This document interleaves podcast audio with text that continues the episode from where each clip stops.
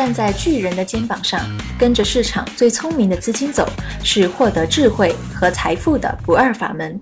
私募大咖说是由玄甲金融集团和玄甲商学院联合制作的财经类节目，每周五十八点更新，每周邀请一位私募大咖与您分享顶级大师的投资智慧。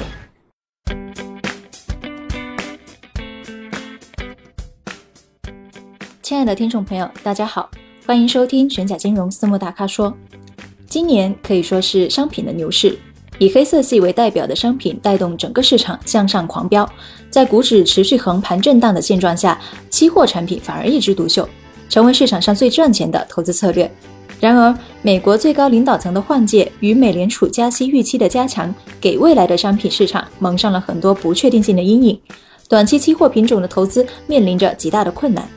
二零一六年即将过去，站在当下看未来，未来 CTA 策略路在何方？是机会多还是黑天鹅多？本期私募大咖说，我们就邀请今年在 CTA 领域表现不俗的上海小黑妞资产管理有限公司来聊一聊。首先来介绍一下本期节目的嘉宾杜仁华，小黑妞资管总经理兼基金经理，毕业于南京大学，投资策略成熟，投资风格稳健，家族背景为安徽省知名民营钢企业，年产钢铁数百万吨。他曾在家族旗下贸易公司投资部门和华安期货任职。后管理家族直投资金，连续三年获得稳定可观的投资收益。他管理的小黑妞驻金一号资产管理计划取得了不俗的投资业绩，期末净值一点九七六四，在多家三方平台展示的各类 CTA 策略排名中表现优异。杜总好，和听众朋友们打个招呼吧。各位朋友，大家好，我是上海小黑妞资产管理有限公司的杜仁华。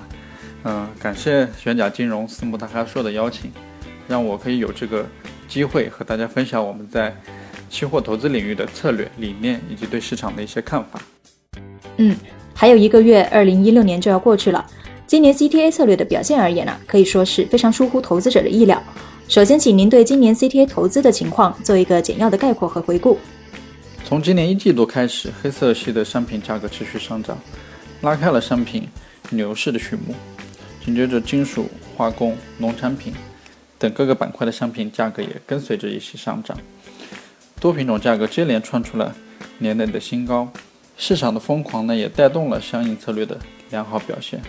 所有这种私募产品中，期货 CTA 的策略应该是今年表现最为瞩目的。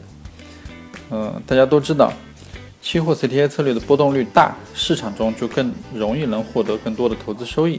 今年商品期货整体的波动率相对于往年来说是。比较大的，我们公司的期货 CTA 明星策略小红牛铸金一号表现的也是比较亮眼，在很多家的三方平台里面都分别获得了这种呃 CTA 分类排名中前十的优异成绩。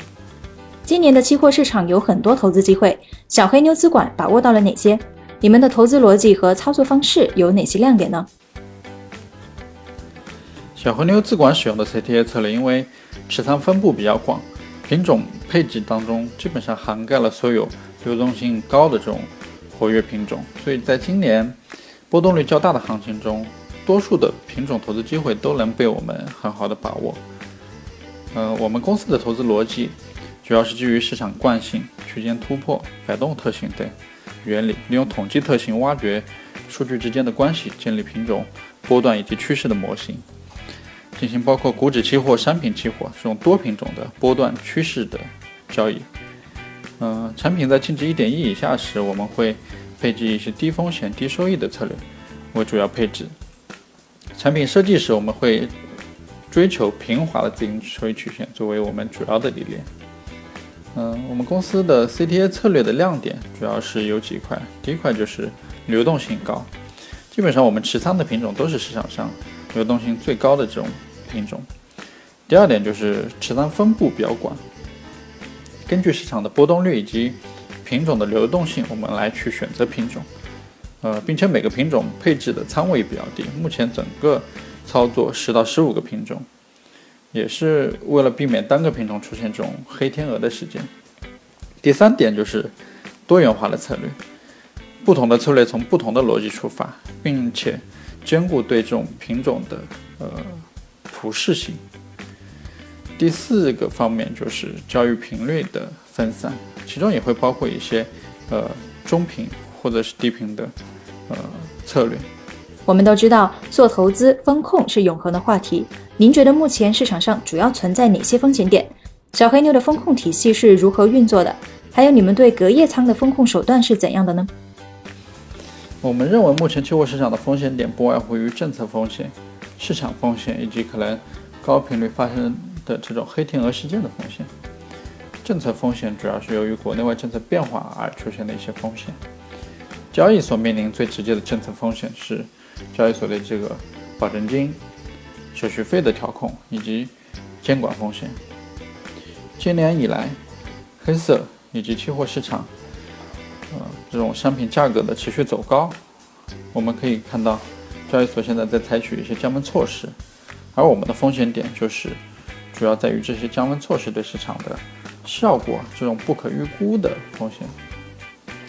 市场风险主要是今年期货市场过热，现货市场与期货市场能不能平衡，以及明年年初市场是否会出现这种供给过剩。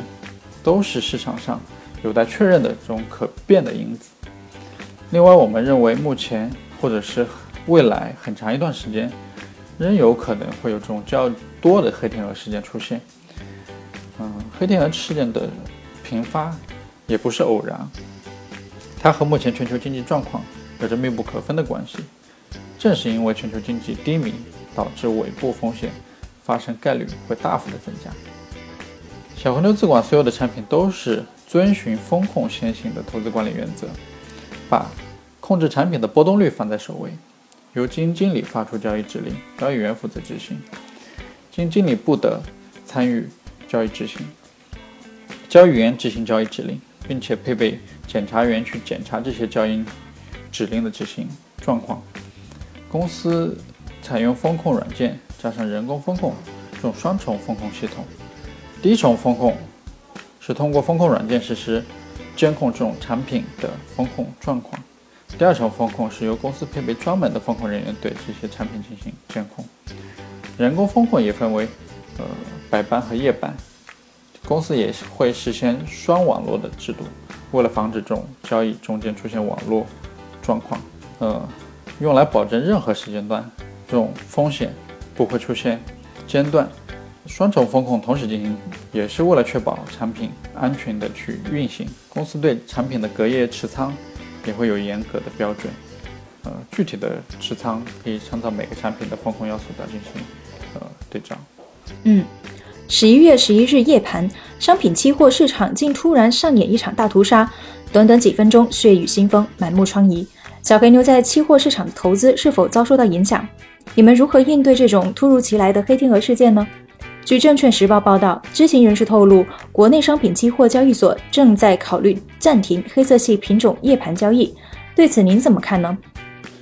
双十一期货市场夜盘出现了这样一个极端行情，但我们所有的产品因为严格执行风控要求，基本上没有受到呃市场剧烈波动的影响，产品净值呃波动在百分之零点五左右。这主要得益于我们公司一直遵循。风控先行的产品管理原则，因为我们深刻认识到，一个私募管理人首先应该把风控制度的建立放在首位，而风控机制的实施跟运行是保障产品安全的底线。公司根据不同类型的客户，他们的风险偏好来设计产品的风格以及相应的风控要求。就比如说，我们小黄牛出金二号和小黄牛出金一号，在产品的风格上就有明显的差别。在风控实施方面，公司也采用系统及人工的双重风控。就黑天鹅事件可能发生的影响来说，我们在产品设计的环节里面，结合我们的交易策略，已经做了充分的考虑。所以双十一的当天晚上，这样的行情对我们产品影响是非常有限的。具体的措施可以参照之前，呃，我介绍的公司的风控措施。对于黑色夜盘是否取消，我们。公司认为黑色品种行情相对来说比较独立，与外盘的关联度有限。嗯，取消黑色夜盘对行情的影响应该是中性的。但我们是希望的是市场的流动性是充裕的，流动性好的市场才是健康可持续的市场。嗯，就目前的情况，在设立一支新基金的时候，贵司团队成员是如何分工的？一支基金的成立和运行是一项特别考验私募运营能力的工作。这一方面，我们公司呃非常有优势。尽管我们还属于成长型的私募，但是麻雀虽小，五脏俱全。从我们公司设立的部门就可以看得出来。目前我们公司的团队成员有十五名，下面有十六个部门。呃，首先是合规风控部、投资管理部、产品部。市场渠道部、企业宣传部以及行政管理部，我具体介绍一下团队是如何分工的。简单来说，分为三块。第一块，产品设计，我们公司专门设立了产品部。产品的设计对一个产品的表现影响其实是非常大的。市场上不缺这种优秀的基金经理，但是优秀的经基金经理为什么业绩表现的参差不齐呢？其实是和产品的设计是。息息相关的产品设计的核心思想是和风控理念相关联。我们公司建立了严格的风控管理制度，投资策略和交易系统的实施都是建立在这个风控管理的基础上。第二块是我们的产品募集，目前我们公司发行的产品都是由市场渠道的同事独立完成的。我们团队自身的募集能力还是呃。